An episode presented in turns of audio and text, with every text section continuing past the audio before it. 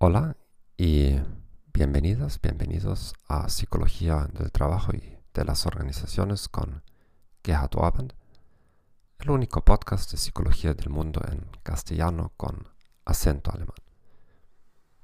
Hoy hablaremos sobre si las escalas de integridad pueden predecir el robo por parte de los empleados. Según las estimaciones, el 60% de los empleados roba en su empresa e incluso el 35% se dedica a robos no triviales, más de 10 dólares en efectivo o mercancías. Hay dos tipos de preguntas que intentan evaluar la integridad de una persona. La siguiente es una pregunta similar a la que evalúa la personalidad. Incluso cuando las tentaciones son fuertes, logro ejercer alto grado de autocontrol.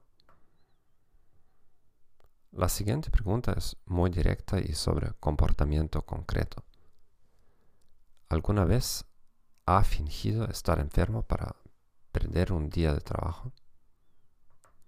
En realidad, la correlación entre las escalas de integridad y los indicadores de robo es débil. Por otro lado, tienen una alta correlación con el desempeño laboral. Además, las diferentes escalas de integridad están débilmente relacionadas entre sí. Las escalas de integridad también pueden clasificar erróneamente a las personas honestas como deshonestas. ¿Es una persona que admite haber mentido en el pasado realmente un mentiroso? Por otro lado, las personas deshonestas pueden ver fácilmente las intenciones de las preguntas y pueden pretender ser honestas. Gracias por escuchar este podcast.